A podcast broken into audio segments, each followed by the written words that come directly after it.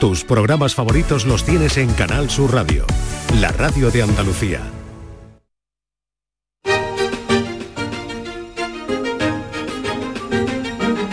En Canal Sur Radio, Días de Andalucía, con Carmen Rodríguez Garzón. Continuamos en Días de Andalucía en Canal Sur Radio en esta mañana de sábado 10 de febrero. Vamos a estar muy atentos durante toda la mañana cualquier novedad que nos llegue desde Barbate en Cádiz. Lo último, recuerden, la Guardia Civil ha detenido ya a tres personas por su implicación en la muerte de esos dos agentes de la Guardia Civil anoche cuando fueron arrollados por una narcolancha en el puerto de Barbate, una localidad, la localidad gaditana que vive hoy el primero de los tres días de luto decretados por el ayuntamiento. También vamos a estar muy pendientes de la evolución los eh, dos heridos, de los dos agentes heridos que iban también eh, a bordo de esa patrullera de la Guardia Civil arrollada por una narcolancha. Uno de ellos se encuentra en estado muy grave. Así que estaremos eh, también atentos a cualquier novedad. Vamos a dedicar hoy parte del programa a hablar del hidrógeno verde. Verde que te quiero verde, verde viento, verde ramas, el barco sobre la mar caballo, la montaña verde, que yo te quiero verde. Durante tres días esta semana Huelva ha acogido el primer Congreso Nacional del Hidrógeno Verde, una cita en la que se ha puesto de manifiesto las bondades de la que muchos consideran la energía del futuro. Es limpia, es renovable, con lo que tiene beneficios para el medio ambiente, pero además puede convertirse en una fuente de ingresos y de generación de empleo importante para nuestra comunidad. De todo ello hablaremos con Francisco Montalbán, que es presidente del Comité Técnico de este Congreso que se ha celebrado en Huelva, responsable del clúster andaluz del hidrógeno y también hemos quedado con Francisca Segura, que es eh, profesora titular de la Universidad de Huelva, investigadora del Centro de Investigación en Tecnología Energía y Sostenibilidad, que nos va a contar qué es el hidrógeno verde, cómo se produce y cuáles son sus aplicaciones reales.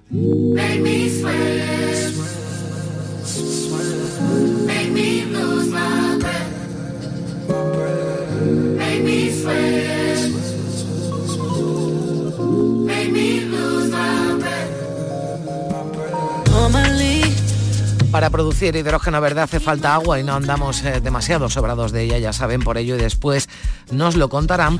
Se miran las aguas residuales como fuente de generación de esa energía del hidrógeno verde, pero hay otro proyecto que ya verán qué interesante que han realizado desde la Universidad de Córdoba en el que convierten los eh, lodos de las depuradoras en carbón activo, un material que tiene muchos usos por su capacidad absorbente. Después nos lo contará con detalle una de las investigadoras del proyecto, la profesora de Ingeniería Química de la Universidad de Córdoba, María Ángeles Martín.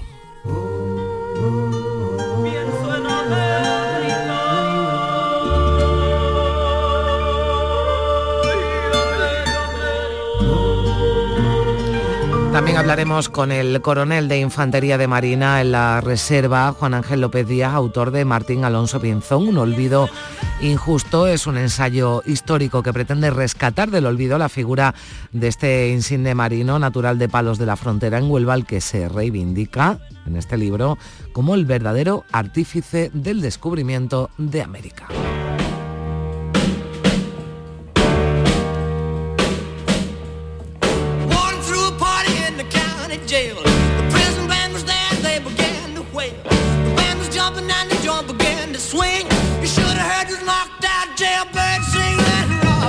Como cada sábado pasará por aquí Nure Gaciño, con la que hablaremos de deportistas que han pasado por la cárcel a raíz del juicio de Dani Alves.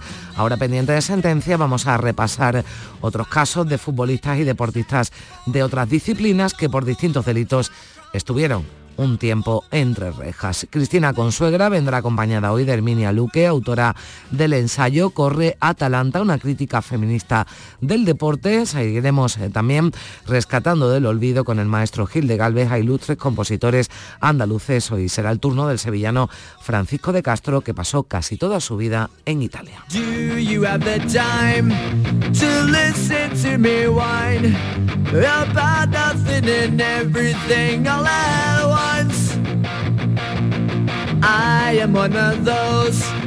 Pues así con energía empezamos esta segunda hora de programa Días de Andalucía que produce María Chamorro y Primi y que realizan Pedro Moreno y José Manuel Zapico.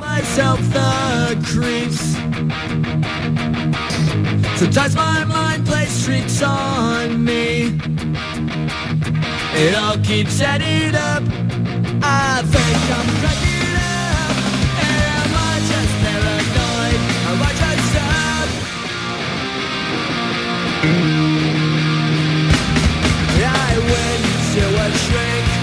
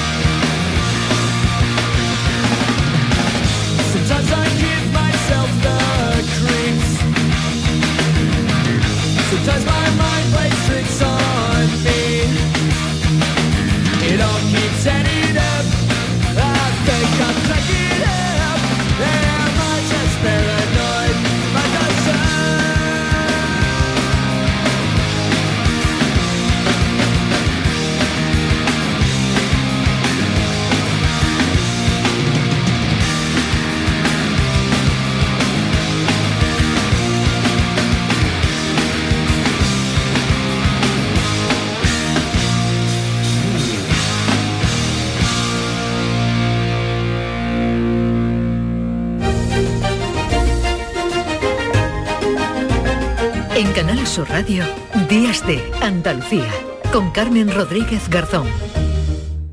Hace nada eras un bebé. Y mírate, todo un hombre. Con tu trabajo, tus amigos, tu casa. Ay, estoy muy, muy orgulloso de ti, hijo mío. Gracias. ¿Puede arreglar la cisterna o...? Tengo que encargar una pieza, pero sí, hijo mío, sí. Por 17 millones de euros uno se hace padre de quien sea. Ya está a la venta el cupón del Extra Día del Padre de la ONCE. El 19 de marzo, 17 millones de euros. Extra Día del Padre de la ONCE. Ahora cualquiera quiere ser padre. A todos los que jugáis a la 11, bien jugado. Juega responsablemente y solo si eres mayor de edad. En Canal Sur Radio, Días de Andalucía.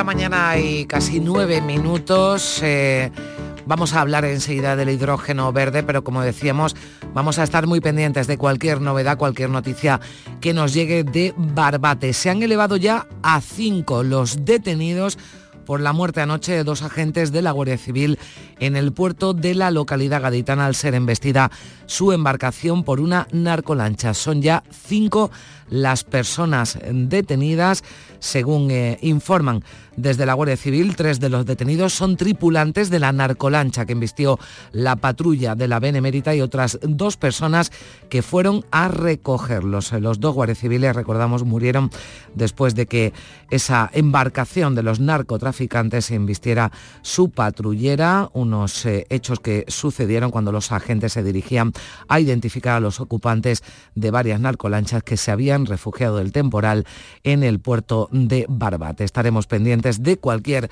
novedad, mucho se ha hablado esta semana en Huelva del hidrógeno verde, en el primer Congreso Nacional que se ha celebrado en la capital onubense. Más de 300 empresas han participado en esta cita que ha servido para abordar todos los beneficios que representa el hidrógeno verde como alternativa energética limpia y sostenible. Pero ¿qué es el hidrógeno verde? Cómo se genera, qué utilidades tiene. Se lo vamos a preguntar a toda una experta, Francisca Segura Manzano, que es profesora titular de la Universidad de Huelva, investigadora del CITES, del Centro de Investigación en Tecnología, Energía y Sostenibilidad. Francisca, ¿qué tal? Muy buenos días. Hola, buenos días. Muchísimas gracias por darnos este, esta oportunidad de expresar la, tecnología de, de, hidrógeno verde. Bueno, para que lo podamos entender, si le parece, cuéntenos qué es y cómo se fabrica o se produce este hidrógeno verde, del que tanto se ha hablado esta semana en Huelva. Sí, bueno, pues vamos a irnos a, a lo básico, a la química básica. Eh, hidrógeno es, un, es, el primer elemento de la tabla. Bueno, pues cuando ese hidrógeno se une con otro, con, con otro hidrógeno forman la molécula, la famosa molécula de hidrógeno. Y eh, cuando hablamos de color, el hidrógeno, las propiedades que tiene el agua se las da precisamente el hidrógeno. El hidrógeno es incoloro, inodoro, insípido, no tóxico. Pero ¿qué ocurre? ¿Por qué hablamos de hidrógeno verde? Pues la forma de producirse. Mm. Cuando cogemos agua y cogemos electricidad, podemos separar esa molécula de agua entre sus componentes básicos. Todos sabemos que el agua, hemos visto H2O, pues ese H2O, ese H2 es el hidrógeno y la O es de oxígeno. Entonces, cuando cogemos energía eléctrica para romper, para separar la molécula de agua, ya tenemos hidrógeno.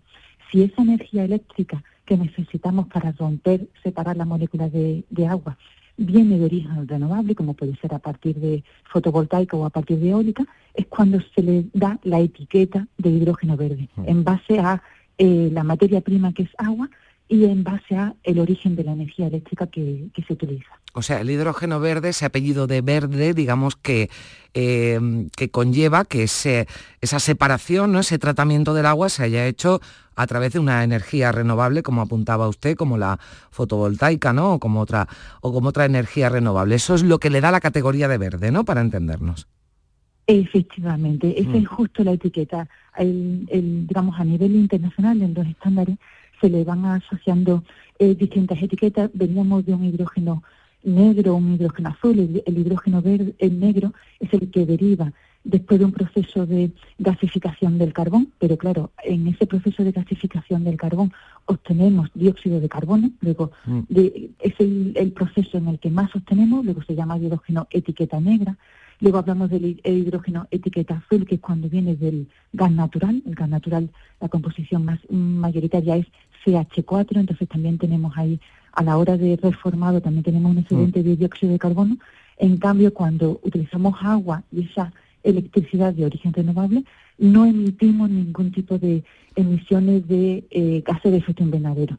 Luego, es, y, y, en base a ese proceso es por lo que se le da el, el, la etiqueta de verde. Bueno, es una alternativa, eh, está claro, eh, limpia y sostenible, pero aquí, claro, eh, ha nombrado usted varias veces el agua, y de agua no andamos muy sobrados. ¿Se sí. necesita mucha agua para la fabricación del hidrógeno verde? pues por cada kilo de hidrógeno necesitamos aproximadamente en torno a 10 kilos de agua. Nos puede parecer mucho, lo entiendo, pero si comparamos lo que le llamamos la huella hídrica, es decir, la cantidad de agua que necesitamos para producir una parte de hidrógeno, eh, y para en ese proceso de hidrógeno verde es de los que menos y podemos inclusive decir que es comparativo con la huella hídrica que actualmente tenemos en el proceso de, de reformado o de transformado del petróleo, de carbón o de otros procesos a los que a, a, través de los cuales obtenemos hidrógeno. Es decir, no es una huella hídrica mayor que la huella hídrica que pueda tener otros combustibles fósiles como los que estamos utilizando ahora mismo en nuestro modelo energético. Bien, entendido. Para, pero para pero esto sí, entendemos. Sí, sí, dígame, perdone. Eh, entende, entendemos que el concepto de agua, es decir, se da un poco la, la dicotomía mm. de que eh, en concreto en Andalucía decimos que tenemos mucho sol, pero ¿qué pasa con el agua? Entonces ahí y el, estudios y ya hay, digamos, avances en el sentido de que lleguemos a que tengamos un residuo líquido neto cero, es decir, que aprovechemos hasta la última gota del agua que necesitamos en los procesos de obtención de hidrógeno vía eh, etiqueta verde o electrólisis mm. que le llamamos. Pero para esto se podrían usar incluso las aguas residuales. Eh, sí, efectivamente, eso era el siguiente apunte que iba, que iba a hacer. Eh, no es agua eh, no es un- eh, esta, esta relación que hemos comentado de 10 kilos de agua para producir un kilo de, de hidrógeno eh, no es un- una necesidad de aporte adicional, sino precisamente la, a- actualmente se prevé el aprovechamiento de las aguas residuales, es decir, no va a suponer una demanda adicional al, al actual que hay, sino me, precisamente durante el Congreso, durante estos días de Congreso aquí en, en Huelva, eh, con el excedente de lo que pueda derivar de una estación depuradora de aguas residuales, tendríamos suficiente para esa producción de, hidrógeno prevista aquí en, en, Andalucía. Francisca, ¿para qué puede usarse este hidrógeno verde? Una vez que ya hemos explicado el proceso, cómo se genera, esto tiene usos en industria, ¿verdad? En transporte, o sea, puede servir, eh, puede ser una energía ¿no? alternativa a otras eh, que son mucho más contaminantes o que son contaminantes. Sí, el hidrógeno, el, el hidrógeno, mm, mm, eh, eh, especifiquemos hidrógeno molécula, es decir, se considera un vector energético. ¿Por qué se considera o a qué se le da el nombre de vector energético? Pues hablamos de vector energético a un componente que tiene una energía asociada. El hidrógeno, en comparación con otros combustibles como puede ser el diésel, el metano, eh, el gas natural, eh, ese tiene en torno a tres veces más poder energético, es decir, por cada kilo de materia prima, por cada kilo de combustible, vamos a tener, en nuestro caso, hasta eh, tres veces más la energía que podamos tener en ese mismo kilo de eh, diésel o de... Luego, es un vector energético. ¿Cómo vamos a aprovechar esa energía eh, que es tres veces más la energía que podamos encontrar en otros combustibles convencionales? Pues esa energía la vamos a poder aprovechar bien a nivel industrial, eh, precisamente durante los días del Congreso, eh, en el caso del el principal consumidor de hidrógeno en España, en concreto aquí en, Huelva, es consumidor de un tercio de todo el hidrógeno que se consume a nivel nacional, como es Fertiberia, comentaba, nosotros utilizamos ese hidrógeno para añadirlo o para incorporarlo en nuestro proceso de fertilizantes. Ponía un ejemplo. Eh, esos fertilizantes de Fertiberia, que se le llama el amoníaco verde, porque al utilizar hidrógeno, amoníaco, la molécula de amoníaco es NH3, entonces ahí ese H3 necesita, es hidrógeno, entonces ese hidrógeno que le aporta, si es de origen verde, ya permite darle la etiqueta de amoníaco verde también al, al, al, digamos, al coproducto. Bueno, pues ese amoníaco, que es un fertilizante, todos sabemos que es un tipo de fertilizante, se lo está demandando eh, empresas como puede ser PepsiCo o eh, Heineken en el tratamiento de su materia prima. Sabemos que Heineken necesita un cultivo de la cebada para la producción de cerveza. Pues en ese cultivo de la cebada, Heineken le demanda Fertiberia el que sea amoníaco verde. Luego, ahí necesitamos hidrógeno. Y lo mismo en el cultivo, por ejemplo, de la patata para la empresa PepsiCo. Ese es un ejemplo de consumo industrial. Y otro sería ese hidrógeno llevado a un motor para producir un tipo de energía mecánica, un motor de combustión, como puede ser el que tenemos actualmente en los coches. Esa es otra, la segunda vía. Y la tercera sería ese hidrógeno llevado a un equipo que se denomina pila de combustible o pila de hidrógeno, que lo que hace es producir electricidad a partir de ese hidrógeno. Son como los tres, las tres grandes vías. Industria, eh, motor de combustión y motor eléctrico a partir de una pila de hidrógeno. O sea, es una energía que genera energía. Además, eh, le iba a preguntar si era complementaria con otras renovables, pero es que precisamente en el proceso de su creación es necesaria o se hace necesaria el uso de otras renovables para, para producirlo. Bueno, pues yo creo que nos ha quedado bastante claro. Francisca Segura Manzano, profesora titular de la Universidad de Huelva, investigadora del CITES, eh, pues algunas cuestiones que es verdad que hablamos, pues eh, quizás con mucha alegría, ¿no? Del hidrógeno verde, pero no teníamos todos esos eh, detalles, por eso le agradezco mucho que nos haya acompañado aquí en, en Canal Sur Radio. Un saludo y que tenga buen día. Un saludo, muchísimas gracias. Adiós.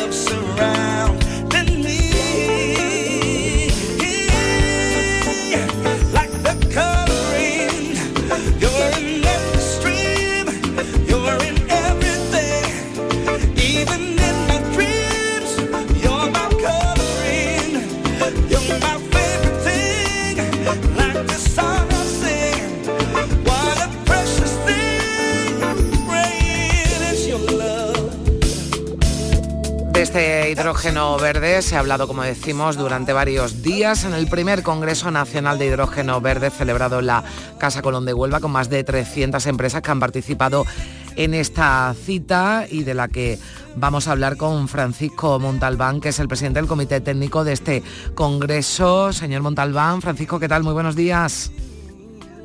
Hola, muy buenos días a todos. Bueno, hemos hablado de las eh, características, digamos, nos lo contaba la profesora Francisca Segura, de las características del hidrógeno verde, de cómo es su producción, pero claro, para eso, y de esto se ha hablado mucho en ese congreso, tenemos que tener instalaciones especializadas, ¿verdad?, en su producción, y lo que ha quedado claro en el congreso es que Andalucía tiene potencial, ¿no?, porque además ya hay proyectos en marcha para acogerlas.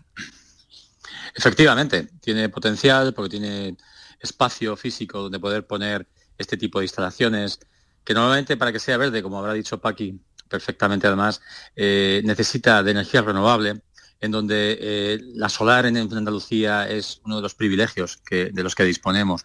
Con lo cual, eh, es una ventaja. El, territorio, la energía renovable, eh, barata, que es la que va a hacer que el hidrógeno sea barato y atractivo para el mercado nacional y el mercado europeo en su conjunto.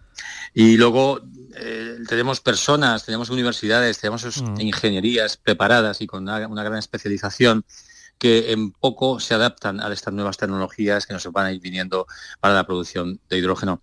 Y todo eso unido a las infraestructuras. Tenemos unos puertos extraordinarios, sobre todo Huelva y Algeciras, que son dos puertos que son industriales, con lo cual manejar hidrógeno o derivados del hidrógeno verde, pues ya no es ninguna sorpresa. Para ellos es algo habitual, que habrá que adaptar algunas instalaciones, pero no es gran complejo. Mm. Eh, y además la generación de empleo, ¿no? Porque solo en la, en la provincia de Huelva la apuntaban, eh, se podrían crear hasta 10.000 empleos de aquí a seis años, ¿no? A 2030.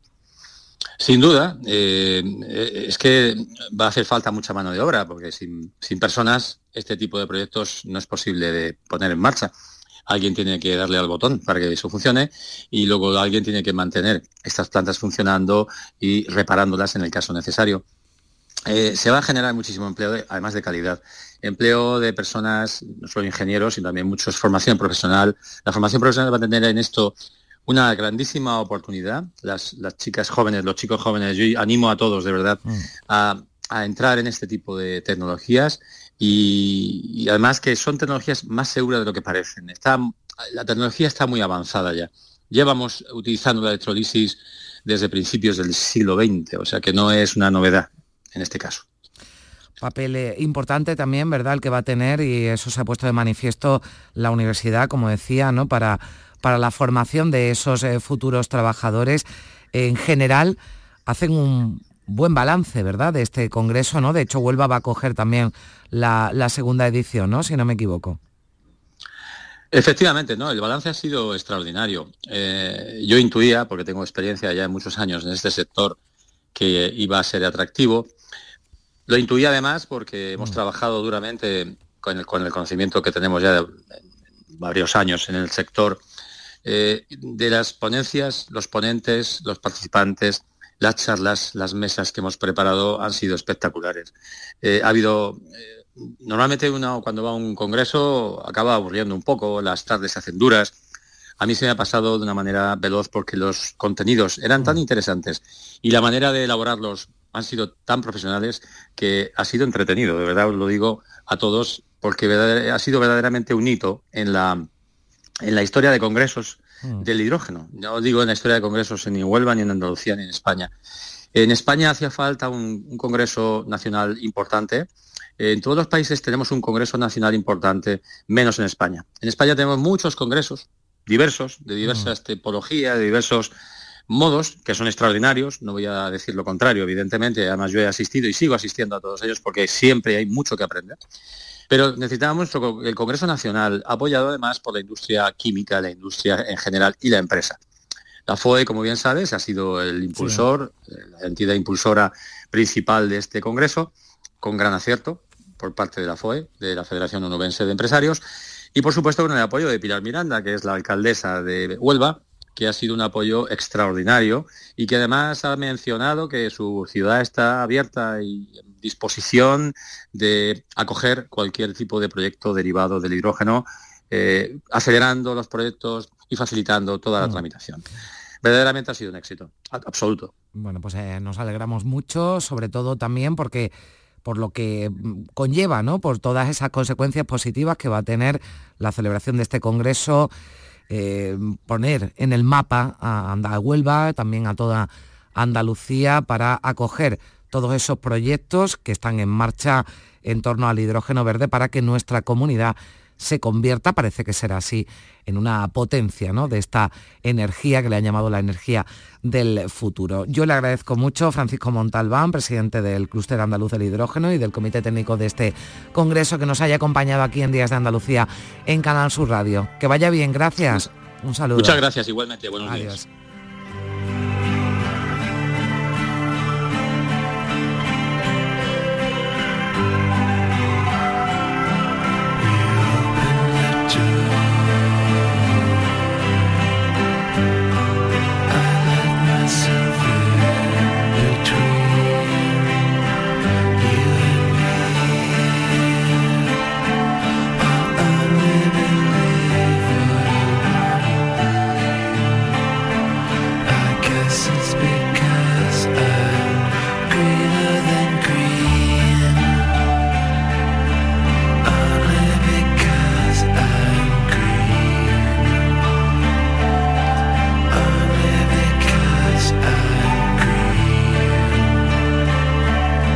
Y hablamos ahora, como les anunciábamos al principio, de un trabajo conjunto que han llevado a cabo dos grupos de investigación de la Universidad de Córdoba y que ha conseguido convertir de forma simple, bueno, ahora escucharemos cómo es ese proceso y con menos consumo de recursos, los lodos de depuración de aguas residuales en carbón activo, que es un material que tiene propiedades absorbentes y que se utiliza en una gran variedad de procesos industriales. Saludamos a esta hora a María Ángeles Martín Santos, que es profesora de Ingeniería Química de la Universidad de Córdoba.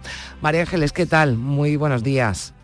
Hola, buenos días. Vamos, vamos a ir por pasos. Explíquenos de forma que podamos entenderlo cómo es el proceso, cómo es ese proceso de transformación de esos lodos de depuración de aguas residuales en carbón activo.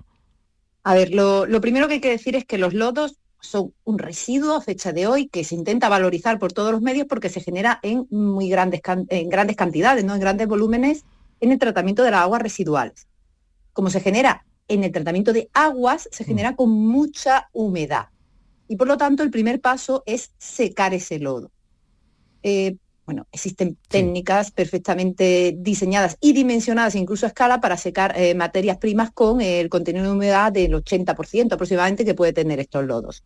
Así que una vez secos, ya están disponibles para que por un proceso que se llama termoquímico, o sea, aplicar energía calorífica y aplicar eh, conjuntamente con el lodo un compuesto químico que lo llamamos activante, eh, pues generar una sustancia llamada carbón activo que tiene una estructura adecuada, como bien has dicho, para ser, pues entre otras aplicaciones, material absorbente.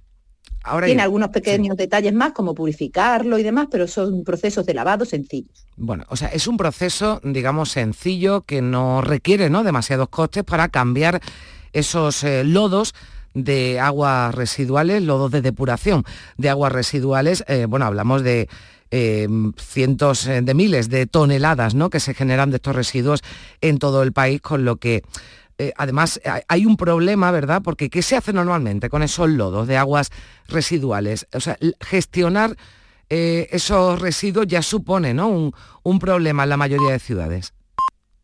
A ver, supone un problema, insisto, porque es que se generan muchos lodos y eh, además, bueno, pues es un residuo que huele mal. eh, también en el seno del agua residual, bueno, pues la gente tiene cierto rechazo a, algunas valorizaciones, pues porque son procesos biológicos que tienen eh, impacto olorífero y paisajístico. O sea, ahora mismo a fecha de hoy soluciones hay.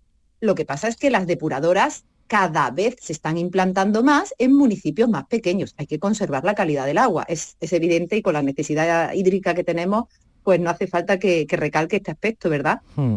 Entonces, el problema está en que cuando tengo lodo de dar de una gran instalación, pues tengo mucho lodo eh, en una misma ubicación y puedo implantar un sistema de tratamiento como puede ser la generación de biogás, el biogás o biometano, que a lo mejor lo Mm. conoce más la gente, es un combustible gaseoso que tiene, pues eso, eh, poder energético, que- Mm. capacidad de generar una vez que se quema calor.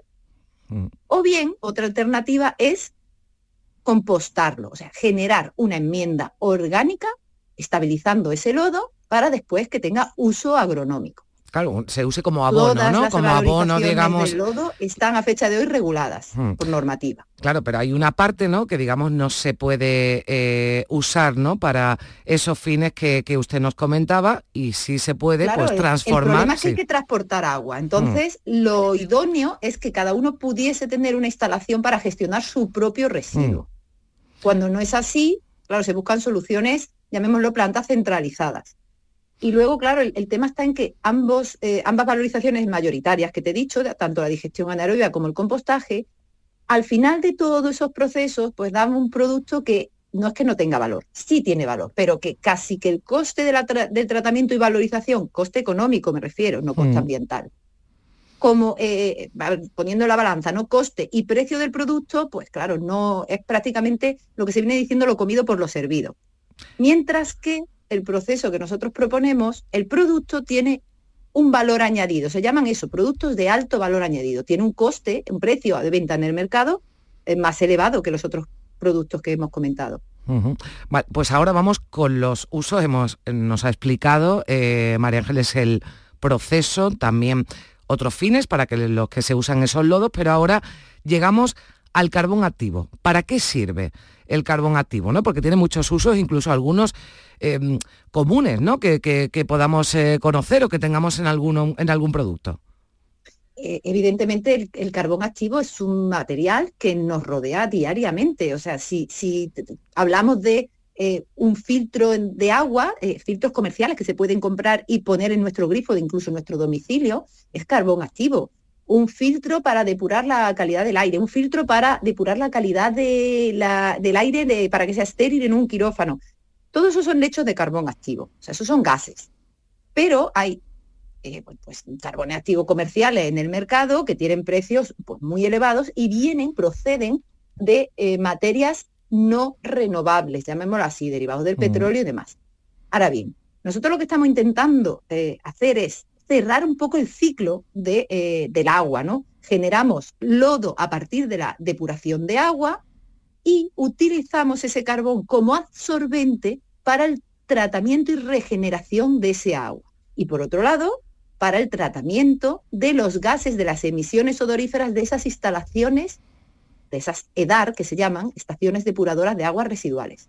Eso por un lado, pero nuestra sorpresa ha sido que a la hora de generar estos carbones activos hemos podido determinar las condiciones para generar carbones con una estructura adecuada a esos fines y además carbones con una estructura, llamémosla, de mayor calidad o superior, para que sean el soporte de electrodos de baterías. Sabemos que el coche eléctrico y otras aplicaciones de las baterías eh, están ahora en boca de todos, puesto que queremos eh, hacer un cambio, ¿verdad?, en el mercado energético. Bueno, pues qué que, que- que interesante es decir, lo que están haciendo, porque, claro, entiendo que el, el proceso de transformación es el mismo, que esto es mucho más complicado quizá de lo que estamos hablando, pero para que nos entendamos todos y nos entiendan nuestros, nuestros oyentes. Pero hay distintos tipos de carbón activo, ¿no? Distintas formas, o digamos, carbón activo de distinta calidad. Y dependiendo, ¿no? De la Eh, sí, calidad nosotros lo que, que, se consiga. sí. condiciones óptimas para generar carbones de distinta calidad. Entonces, según necesidad, eh, pues mm, cambiamos condiciones, evidentemente, de hecho, un proceso termoquímico. Bueno, pues cambiamos la temperatura del proceso o la cantidad de agente químico. Evidentemente es una cosa un poco más compleja de la que he explicado, Hmm. pero el proceso es- siempre es un proceso, llamémoslo de una única etapa, frente a lo que hemos encontrado en bibliografía, que habla de múltiples etapas que complican enormemente el proceso y además incrementan el coste de recursos. Esto ha sido una investigación, eh, María Ángeles, de dos, gru- dos grupos de la Universidad de, Córdoba, pero ¿esto ya se está aplicando o es fácilmente aplicable, por ejemplo, pues a una, a una industria? Mm, ¿En qué, ¿En qué fase está este, eh, este proyecto? A ver, eh, a nosotros nos encantaría que a nuestra puerta llamara ahora mismo una industria que dijera quiero fabricar baterías o quiero fabricar carbón activo para ponerlo en el mercado. Evidentemente, ahora mismo de lodo no se está haciendo a escala industrial. Pero, como bien he dicho, ahora mismo está cambiando enormemente el mercado, pues agua, regeneración de aguas, está todos los días en, en las noticias, ¿verdad? En la prensa, porque tenemos déficit hídrico y tenemos que cuidar ese recurso. Y energía. O sea, son los dos frentes que ahora mismo eh, bueno, pues están sufriendo, digamos, una mayor eh, transformación y sabemos que en función de la necesidad siempre se da la implantación. Si hasta ahora ha habido otras fuentes para generar carbón activo distintas, no ha sido necesario utilizar esta. Pero la economía circular y el uso de residuos como recursos es cada día más frecuente. Así que esperamos mm, no en mucho tiempo, sabemos cómo evoluciona el mercado, ¿no? Pero no en mucho tiempo poder ver y poder adquirir en el mercado pues carbón activo de, de esta fuente, ¿no? De, de esta fuente Mm. tan abundante como es el lodo. Bueno, pues eh, ha sido desde luego muy interesante la conversación de este proyecto. Esperemos que también tenga esa aplicación, ese uso ya fuera de, de la universidad, fuera de ese laboratorio, pero yo le agradezco mucho que nos lo haya explicado también para que lo entendamos. María Ángeles Martín, eh, profesora de Ingeniería Química de la Universidad de Córdoba. Gracias por estar con nosotros. Un saludo. Gracias por vuestro interés siempre. Adiós. And the skies turn dark as night. Ooh, when it rains five days and the skies turn dark as night. Then troubles taking place and you know everything ain't right.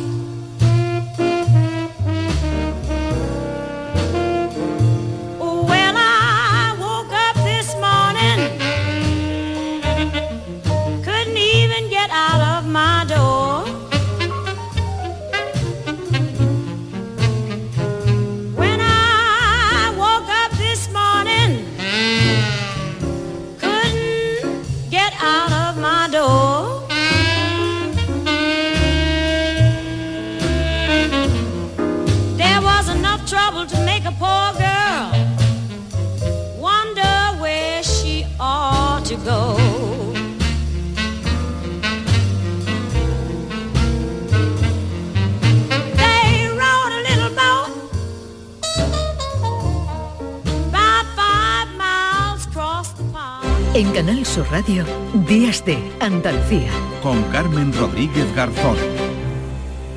Si mezclas Andalucía, el fin de semana y la radio, sale gente de Andalucía. Disfruta de un programa en el que sentimos Andalucía a través de su gente, en el que nos dejamos seducir y nos enamoramos de una tierra repleta de tradiciones, de una gastronomía de bandera y de un patrimonio fascinante. Y todo a través de su gente. Gente de Andalucía, los sábados y domingos desde las 11 de la mañana, con Pepe da Rosa. Contigo somos más Canal Sur Radio.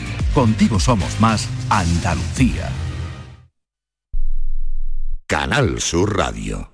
Los guerrilleros, tapicería y colchonería en Utrera, a precios de fábrica. Colchón de matrimonio de 27 centímetros de grosor, lechos independientes, refuerzo en zona lumbar, cara de verano e invierno, valorado en 689 euros, ahora 299 euros. Sí, sí, has escuchado bien, 299 euros. Y por un euro más televisor LED de 32 pulgadas de regalo. Estamos en Utrera, carretera Carmona número 15 en Utrera, Sevilla. Entregas en 48 horas. Ahora en tu tienda Kik, Kik te hace la vida más bonita. Moda, hogar, decoración y mucho más. La temporada de invierno es temporada de rebajas. No te pierdas nuestros descuentos explosivos de invierno. Muchos de nuestros artículos rebajados al 50%, solo hasta fin de existencias. Kik, el precio habla por sí solo. Vuelve a tomar ese España a debate, con los más interesantes análisis de la actualidad. El jueves 15 de febrero, Rosa Díez y Fernando Sabater abren el duodécimo foro de España a debate, un espacio único en Sevilla que te invita a conocer nuestro país a través de sus protagonistas. A las 20 horas en el Auditorio Rafael de León. Entrada libre hasta completar aforo. Síguenos también por streaming. Ayuntamiento de Tomares. Tomares como a ti te gusta. Días de Andalucía. Con Carmen Rodríguez Garzón. Canal Sur Radio.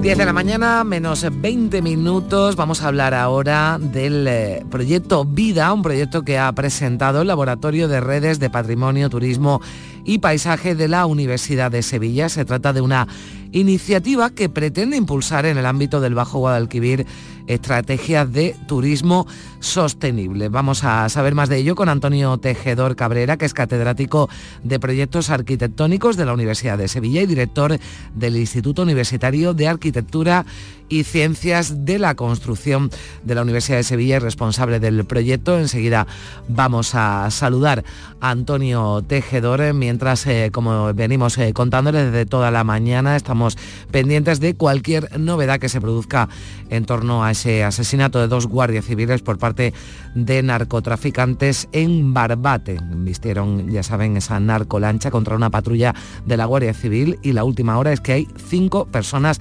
detenidas y que el ministro del Interior, Fernando Grande Marlasca, acude ya a la provincia de Cádiz, se va a reunir con los responsables de la comandancia de la Guardia Civil de Cádiz eh, para abordar todo lo ocurrido. Coincide además eh, precisamente Marlasca, el ministro del Interior, estuvo ayer viernes en Algeciras, también eh, tratando y haciendo balance del plan especial de seguridad en el campo de Gibraltar. Enseguida vamos a conectar con Antonio Tejedor, con el catedrático de proyectos arquitectónicos de la Universidad de Sevilla, para hablar de ese proyecto Vida que ha presentado el Laboratorio de Redes de Patrimonio, Turismo y Paisaje de la Universidad de Sevilla. Enseguida lo tendremos en línea 9 y 42 minutos.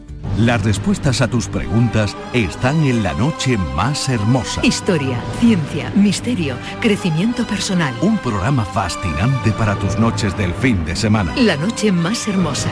Viernes y sábados con Pilar Muriel. Canal Sur Radio. La radio de Andalucía. Este sábado no juegan los equipos andaluces de primera división. Pero sí, los de Primera Federación. Y en la Liga Femenina, todo un Sevilla-Barça. Y en baloncesto, el Unicaja Málaga pelea en la cancha de Obradoiro. Vive el deporte andaluz hoy sábado, desde las 3 de la tarde, en la gran jugada de Canal Sur Radio con Jesús Márquez. Contigo somos más Canal Sur Radio. Contigo somos más Andalucía.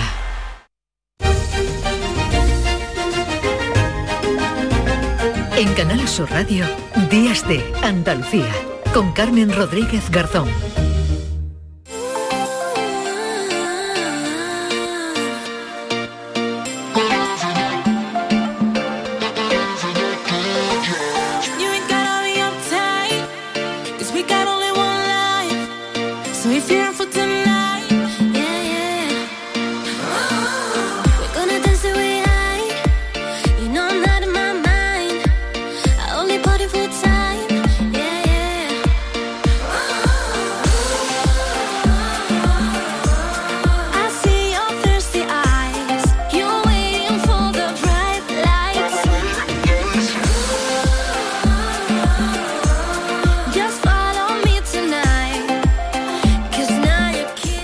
Hemos tenido algún problema para contactar con Antonio Tejedor, que nos iba a hablar de ese proyecto Vida, un proyecto que ha presentado la Universidad de Sevilla para impulsar estrategias de turismo sostenible en el Bajo Guadalquivir. Bueno, lo intentaremos en otra ocasión. Ahora, enseguida llega Cristina Consuegra. Cristina en la red.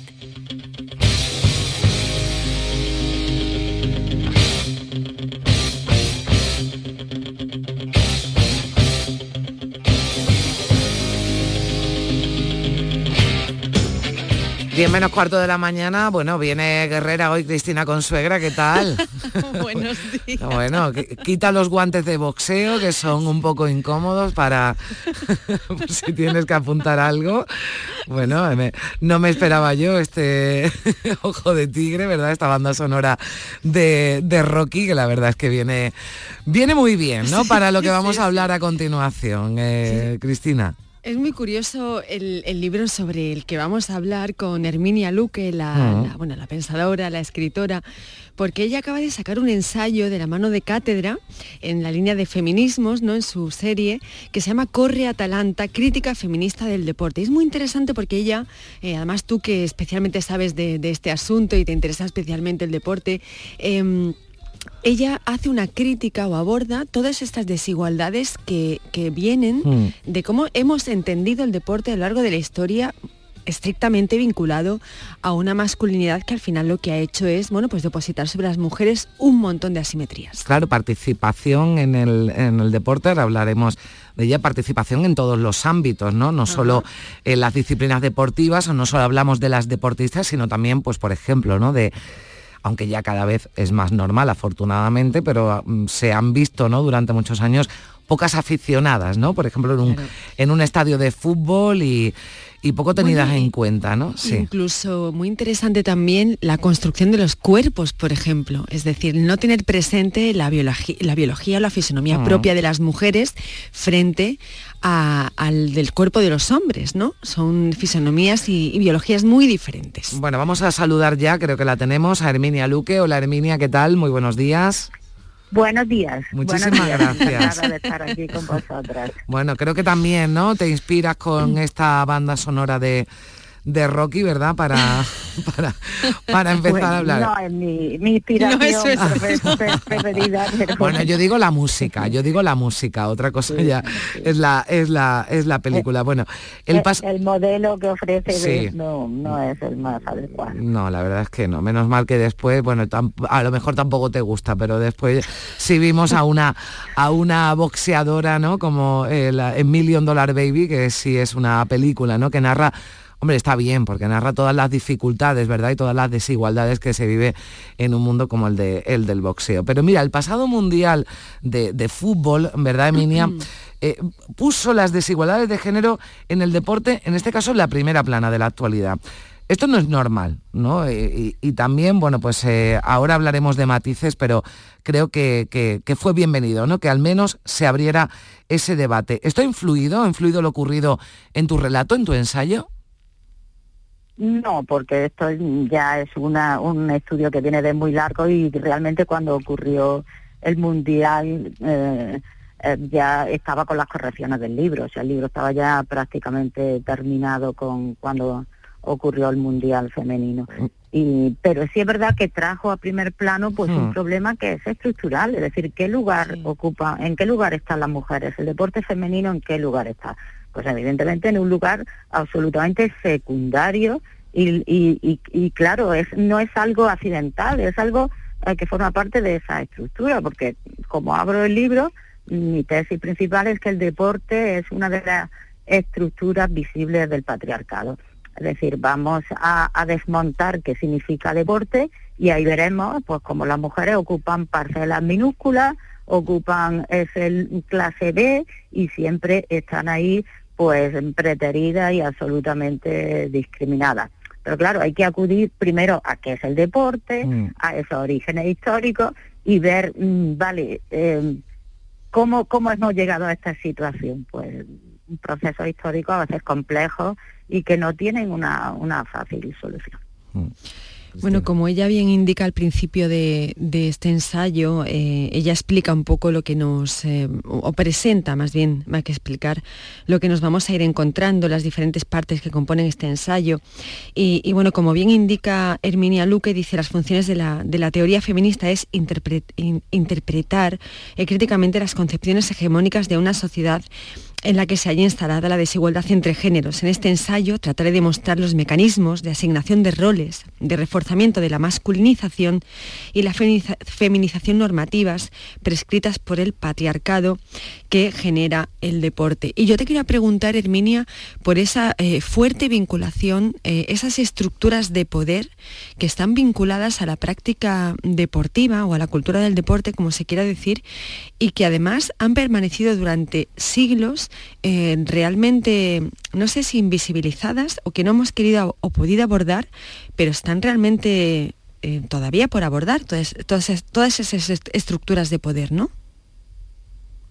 Sí, el deporte lo que tiene es, como es tan visible, está tan espectacularizado, realmente se nos escapa muchas veces lo que hay detrás y, y al estar tan presente, en realidad se olvida qué lo sustenta, qué ideas qué estructuras, qué organismos, eh, incluso qué orígenes históricos. Entonces, lo que está claro es que el deporte, bueno, el- aunque se haya hecho deporte en la antigüedad, evidentemente el deporte que tenemos ahora nace en el siglo XIX y tiene, tiene dos orígenes, es decir, el deporte mm, que nace en las escuelas británicas, pues para entretener a los hijos de la nobleza y la alta burguesía hasta que encuentran su, su lugar en la sociedad, pues como clase dirigentes, como jerarquía eh, en, en los lugares preeminentes de esa sociedad tan clasista como, como era la británica, o en el olimpismo mm, de, de moderno, es decir, en el olimpismo cubertiniano, es decir, las olimpiadas de la, de la edad contemporánea. Entonces ahí lo que hay es eh, un, un aprendizaje de esos roles de masculinidad, pues muy, eh, la verdad, muy acoplados a ese fair play, muy caballeresco, pues, supuestamente en el caso del olimpismo, o como ese entretenimiento y esa forma de, de armar esa masculinidad ah, en, en esas escuelas que luego ha devenido pues en, lo- en lo- en los deportes de, de fútbol y de rugby, etcétera. Pero yo quisiera hacer primero una distinción y, y que está también en primer lugar en, en la solapa y se aclara, es decir, que es el deporte, mm, es decir, yo critico el deporte y además total y absolutamente, pero haciendo una diferencia entre actividad física, ejercicio físico y deporte. Es decir, el deporte es una construcción concreta de la actividad física, de los ejercicios físicos, pues mm, que ha tenido un, un desarrollo histórico determinado. Es decir, no quiere decir que yo esté en contra de la actividad física, porque sería absurdo, como los seres humanos no, tengo- no somos seres bípedos, nos tenemos que mover y tenemos que conservar esta máquina corporal en las mejores condiciones posibles. Pero sí que se ha construido el deporte por y para los hombres, es decir, para formar esa masculinidad, para crear esa competencia, esos valores, es decir, ¿qué valores? Esa competitividad, ese Mm. ser el, más fuerte, el más alto, es decir, una serie de valores que, por ejemplo, a las mujeres pues no se le asignaban. Entonces, ahora bien, en, in- introducir las mujeres, en- introducirse en ese, en ese campo, en ese, en ese, en ese lugar en el que ya ocupan un escalón inferior es bastante complicado, bastante complicado. Y, y sobre todo ya teniendo en cuenta las estructuras de poder económicas absolutamente fabulosas eh, eh, sobre las que se basa el deporte ahora.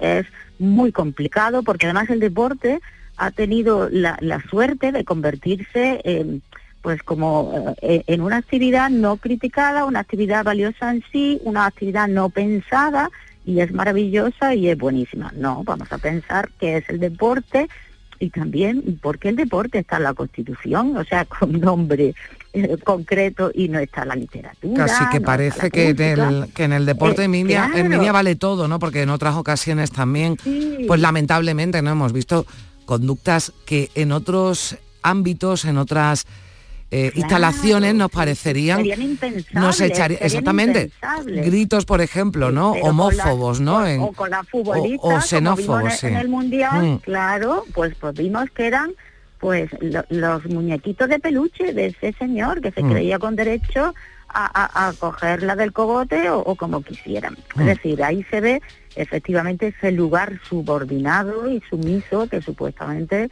tienen que ocupar las mujeres que quieren hacer deporte Bueno. y eso resulta a todo punto intolerable. A ver, Emilia, si, si no me equivoco, ¿no? Eres profesora, además eh, de secundaria, tratas con chicos, Sí. con chicas, adolescentes. ¿Ves esas desigualdades que no- denuncias reflejadas en los más jóvenes? Porque esto sí que sí que nos preocupa, ¿no? Eh, Sobre todo cuando Pero hablamos de los colectivos más jóvenes, sí. Pues y además como un retroceso, hay un rechazo a- al discurso feminista, como en cierto modo es hegemónico, por lo menos a la hora de inculcar determinados valores, pues de igualdad, evidentemente, pues hay que recurrir a, la teoría femini- feminista, hablar de brecha de género, en fin, eh, hab- hablar de cosas que a los alumnos chicos les resultan ya pesadas, no quieren oír hablar de ellas, no quieren asumir esa realidad y, y- y hay un retroceso y una vuelta a roles tradicionales. Incluso muchas chicas desdeñan pues lo que ha sido eh, el feminismo o lo que es el voto.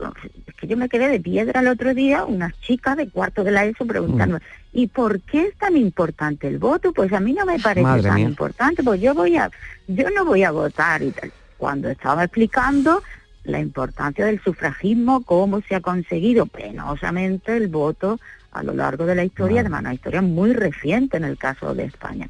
Entonces sí es preocupante que esos roles sigan funcionando, que en los institutos los patios centrales estén ocupados por pistas deportivas, por ejemplo, y quien no quiere hacer deporte, sea chico, sea chica, pues tiene que ocupar los lugares marginales.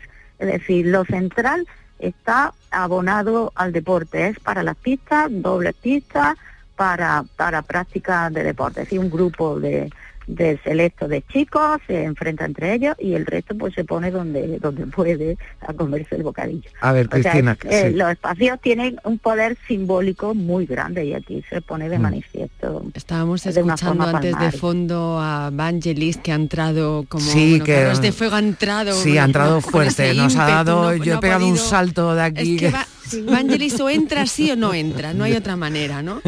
Pero, Herminia, Es yo que- te... Sí, pero es que es que es muy, muy característico esa, esa épica del deporte, decir, vamos a ver, pero, pero qué épica, vamos a Bueno, ver. lo hemos hecho con toda la intención deporte- para reforzar esto que Sí, estamos claro, hablando. es que en el deporte se trata de poner el obstáculo artificialmente y luego lo salvas. Vamos a ver, pues, es que no hay problema y no hay obstáculo en la vida cotidiana, no hay cosas a las que enfrentarse, no. Quiero subir estos eh, estos ocho miles en, en 14 días. No, quiero hacer esto, quiero correr esto.